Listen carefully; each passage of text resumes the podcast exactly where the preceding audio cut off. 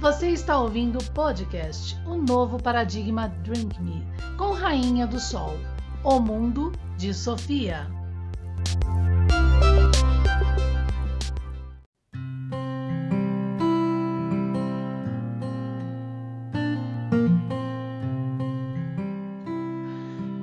Bom dia, às 7 horas da manhã, segunda-feira, mais um dia aqui no nosso podcast, o novo Paradigma Drink Me, ou Rainha do Sol, e a gente vai continuar o mundo de Sofia, isso mesmo, de Gader. O mundo de Sofia, só que com um diferencial, né, gente? Com o objeto da arqueologia, o objeto revelado e conhecido pelos filósofos da natureza. Não só conhecido, como defendido, né? é, por exemplo, Euclides expõe na sua obra Elementos tudo sobre esse objeto arqueológico que tem a forma de uma taça, de um candelabro, né? E ao mesmo tempo de uma árvore que é aquela taça carregada por Jesus Cristo e seus discípulos, tá? Sócrates defende também essa taça, essa trigonometria, o entendimento dessa teoria das cordas e contra aquela trindade né, greco-romana que é Parmênides, Platão e Aristóteles, vai vendo. Mas o mais importante agora é que, junto com Gader e filosofando com esse objeto, a gente vai entrar então aqui na página 45 com aquilo que ele traz como subtítulo, né? Três filósofos de Mileto. Tá? Mileto era uma cidade lá da época da Grécia, e esses três filósofos nada mais são do que Tales de Mileto, Anaximandro e é, e Anaximenes, tá? Cada um então agora vai trazer um conceito sobre a teoria das cordas desse objeto naquela re relação que a gente está debatendo em Filosofando com Kant da analítica do objeto, mas com a sintética a posteriori, né? Para criar a sintética posteriori da natureza. Então, é um, na verdade, é um pulso hegeliano da relação com o objeto. É eu, homem, objeto, né, na analítica da filosofia transcendental, que é a filosofia primeira, que é a metafísica, tá? E, e agora, analisando essa analítica, buscando ela a posteriori na natureza, eu vou então concluir na filosofia transcendental aquilo que eu trago como filosofia teorética, que é o produto agora dessa relação hegeliana, homem, objeto e natureza. Olha que lindo. Então, o que, que a gente então tem nessa prática de agora é, Tales de Mileto, tá? Tales de Mileto, então, ele traz lá em meados de 585 a.C., né? Perto aí as guerras médicas e tudo mais, mais um ponto histórico aí fatídico entre uma guerra dos céus para o objeto para todos ou o objeto arqueológico para ninguém, né? Só para um grupo de privadores e proibidores criando um tipo de mundo sempre pela metade, né? Que é da linhagem de Platão, Parmênides e Aristóteles, né? Dessa república que a gente ainda vive, platônica, né? É, então ele traz então na, é, lá em Mileto a ideia de que tudo é proveniente da água. Por quê? Porque no objeto arqueológico a gente tem o que na condição trigonométrica do objeto que quando de forma teta, tetraédrica a gente une os pontos dos números fixos desse objeto. Então, o objeto já vem dado, ele tem números fixos, dado pela arqueologia, está nas estelas da antiguidade de um Egito que não é da destruição, tá? Ele está escrito nas pedras. Então, dado esse objeto, né, é, aí a gente tem o problema, né, desse objeto não ser mais gravado nas pedras, né, cada vez mais desaparecendo das mãos dos homens. Por isso que o homem vai, vai, vai, vai, vai dar fim mesmo à raça humana, que ela não tem capacidade mesmo de lidar com essa responsabilidade. É, Deus se arrependeu do homem nesse sentido, uma pena. Mas dado esse objeto, o que, que vai acontecer? É, ele então vai analisar tetraedricamente que quando a gente chega no último número essencial de 0 a 9, o 9 mais 1 retorna ao centro 10, criando então aquilo que eu chamo de gravata do sistema, que é o 8 deitado, que é o próprio infinito. Tá? Então ele vai, ele vai dizer que essa relação na natureza a gente encontra onde? Na água. Porque a água, ela se evapora, ela tem três, três estados, né? ela, se, ela solidifica, ela solidificada, ela vira líquido, de líquido se evapora e volta em forma de líquido à Terra para poder então se solidificar, sendo que o líquido da água é o seu centro da corda da resistência, da resistência do, do, dessa análise, tá? Então a pureza da água está no líquido que pode ficar sólida e, ou evaporar, né? E nesse sentido agora cria um sistema infinito em si mesma, né? É, ela se transforma, ela se transforma, ela não se destrói.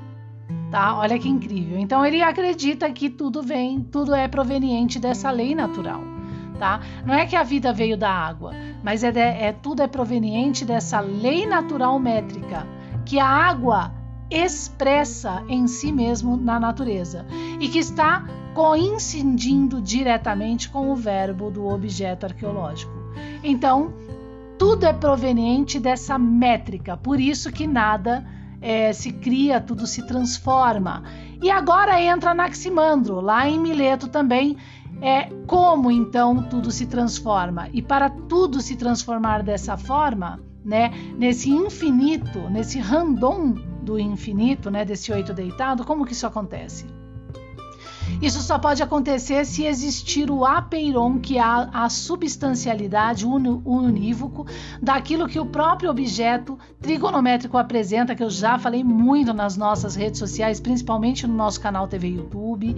Então vai lá no canal TV YouTube, é, coloca lá, busca a, é, é, em YouTube o novo paradigma, coloca lá apeiron ou anaximandro que vocês vão achar os vídeos referentes a essa terminologia, né, entender melhor. Então, a substancialidade, que é o espaço não numerado que o objeto trigonométrico traz, e é unívoca, ela então precisa ser uma barreira, né, ou um muro, algo mais denso, para que tudo que bata nessa onda e nela retorne, né, se transformando também tá? E dando então é, nesse unívoco, nessa substancialidade, o apeiron, que vai ter uma relação com o éter luminífero de alguma forma, a existência, né? A vida em si. Né? Então aqui é bem profundo. Anaximandro é um dos melhores, tá? Ele é o mais profundo, né? E é um e, e, o apeiron ele é muito importante ao entendimento, que é o que Sócrates, né? E, e Zenão vão reclamar com Parmênides. O que que Parmênides está fazendo? né? É, no que concerne ao objeto, falando agora que existe um nada, sendo que Anaximandro provou que há uma substancialidade que é o apeiron. Que negócio é esse? O que, que eles estão querendo, né? Parmênides que foi condecorado, né, um eleata na época, que é um falso eleata, porque ele corrompe o objeto arqueológico, tá? E uma vez você não entendendo a substancialidade, o apeiron, o espaço não numerado, né, o éter luminífero, o universo se torna não causalístico. Por sinal, até sobre a causalidade é o próximo capítulo que Gardner vai trazer em O Mundo de Sofia, tá? E o terceiro e último filósofo agora é então desses três filósofos importantes aí de Mileto, a gente tem agora o Anaximênides, né? É, o Anaximênides. Ele então, para complementar, né, essa estrutura aí de pensamento, ele vai trazer então a, a condição trigonométrica do objeto, que tudo é proveniente do ar, tá? E agora, na condição do ar, né, para Anaximenes, a água era o ar condensado, tá? A água era o ar condensado, tá? Então podemos observar que quando chove o ar se comprime até virar água, né? Então Anaximenes achava que se a água fosse ainda mais comprimida, ela se transformaria em terra, tá? Então agora eles estão trabalhando em cima dessas possibilidades da relação objeto, né? É, se juntar, se unificar eles, tá? Porque eu reclamo de Anaximenes, né? Em uma das minhas lives lá no canal TV YouTube, reclamo de, de Tales de Mileto, colocando o Anaximandro como ponto-chave de tudo. Mas aqui em Gádar a gente pode perceber que se a gente unificar, né, o ar de Anaximenes a água de, de Tales de Mileto, pa, é, nós conseguimos entender o, a, melhor ainda a substancialidade, o apeiron de Anaximandro, tá? Então, o ar de Anaximenes, né, se comprimido, ele se transforma em água, tá? Então, quer dizer que aquela razão trigonométrica da água, ela está agora no ar.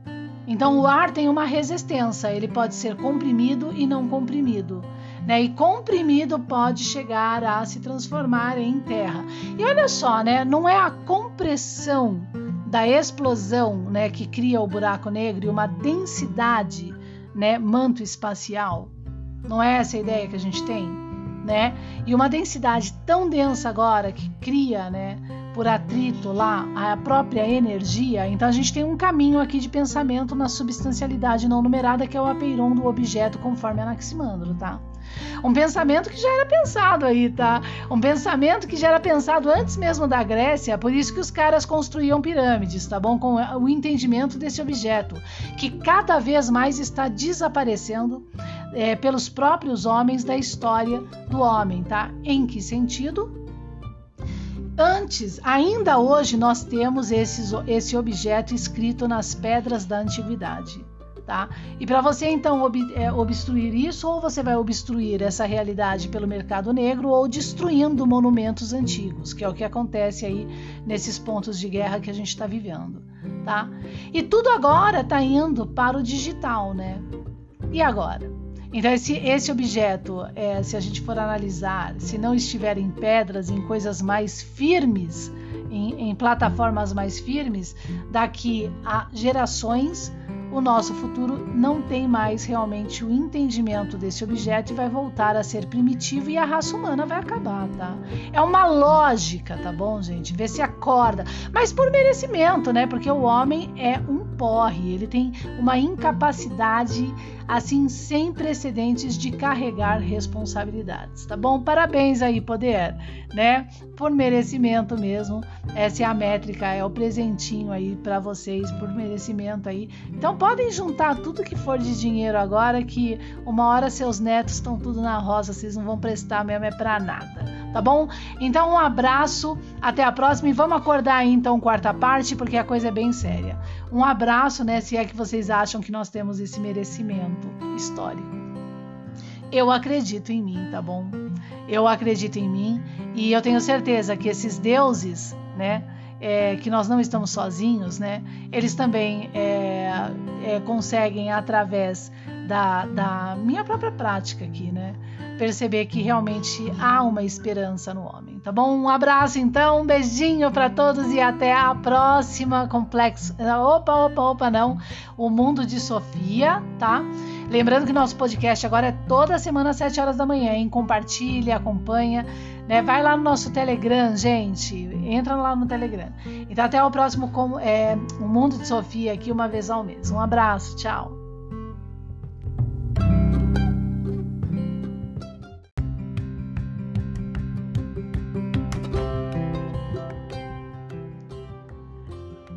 Quer acompanhar de forma mais próxima e didática o objeto da revelação e que é arqueológico? Então acesse o nosso canal Telegram, ele é público. O Novo Paradigma. Você tem duas formas de encontrar o nosso canal. Se você tem o Telegram no seu celular, basta digitar o Novo Paradigma ou entre em o novoparadigma.online barra acontece. E lá você vai encontrar um folder Telegram Siga este caminho. Vamos mudar o mundo, os rumos do nosso futuro com a verdade.